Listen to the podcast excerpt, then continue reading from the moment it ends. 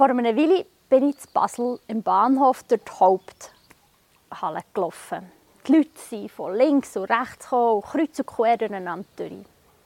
Plötzlich entdecke ich in der Menschenmenge eine Frau. Ihr Gesicht fällt mir sofort auf. Und zwar, weil ich sehe, wie sich das Gesicht auf einen Schlag verändert. Am Anfang ist die Frau ganz normal und eher anteilnahmslos gelaufen. Aber plötzlich fängt die Augen an strahlen. Die Maulecken bewegen sich gegen hinten und der ganze Körper, die ganze Haltung verändert sich. Ich weiss in diesem Moment sofort, die Frau muss hinter mir in Menge jemanden entdeckt haben, den sie kennt und der ihr etwas bedeutet. Ich habe mich bisschen zurückgefallen, um die Szene zu beobachten von diesen zwei Menschen, die sich kennen und begegnen. Ich finde das wunderbare Momente.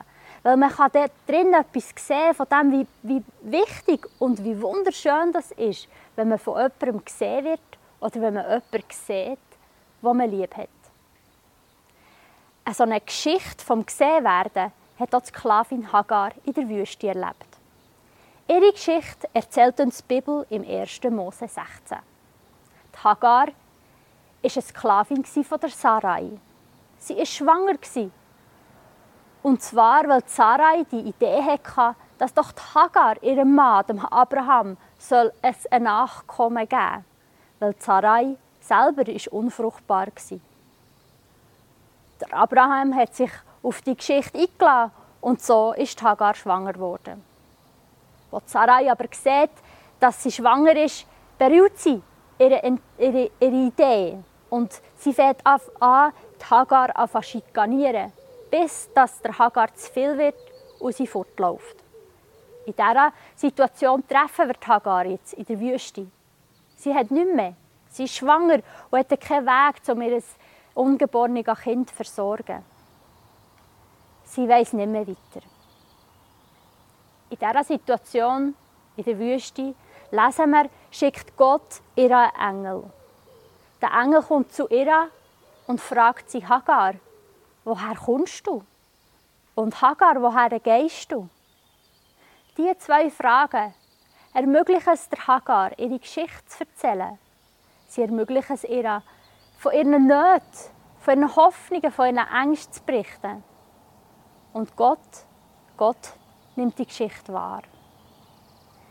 Später schaut Hagar auf den Moment zurück. Und sie gibt dem Gott, wo ihr dort in dieser Wüste begegnet ist, einen Namen. Sie nennt ihn Elroy. Elroy bedeutet übersetzt der Gott, der mich sieht.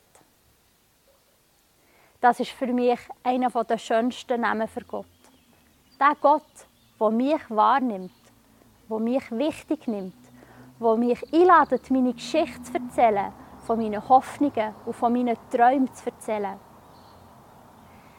die Begegnung mit dem Gott, was sie gesehen hat, hat Hagar so fest ermutigt, dass sie sich in ihrer verfahrenen Situation stellen Sie hat Mut in die Situation hineinzustehen. Sie hat Mut zurückzugehen und ihren Sohn aufzuziehen. Der Gott, der mich sieht. Ein Gott, der interessiert ist an meiner Geschichte und an meiner Zukunft. Das erinnert mich an die Szene am Bahnhof. Von Gott wahrgenommen zu werden und gesehen zu werden, kann auch meine Haltung, ja, mein Gesicht, meinen Körper verändern, so dass ich Mut habe, mich meinen Herausforderungen zu stellen. Weil da jemand ist, der mich liebt. Weil da jemand ist, wo mein Leben nicht egal ist. Ich wünsche euch dass ihr heute ebenso wie Hagar euch angesprochen und wahrgenommen fühlt. Und dass euch der Gedanke an den Gott, der euch sieht, ermutigt, euch den Herausforderungen von eurem Alltag zu stellen. Ich wünsche euch einen guten Tag.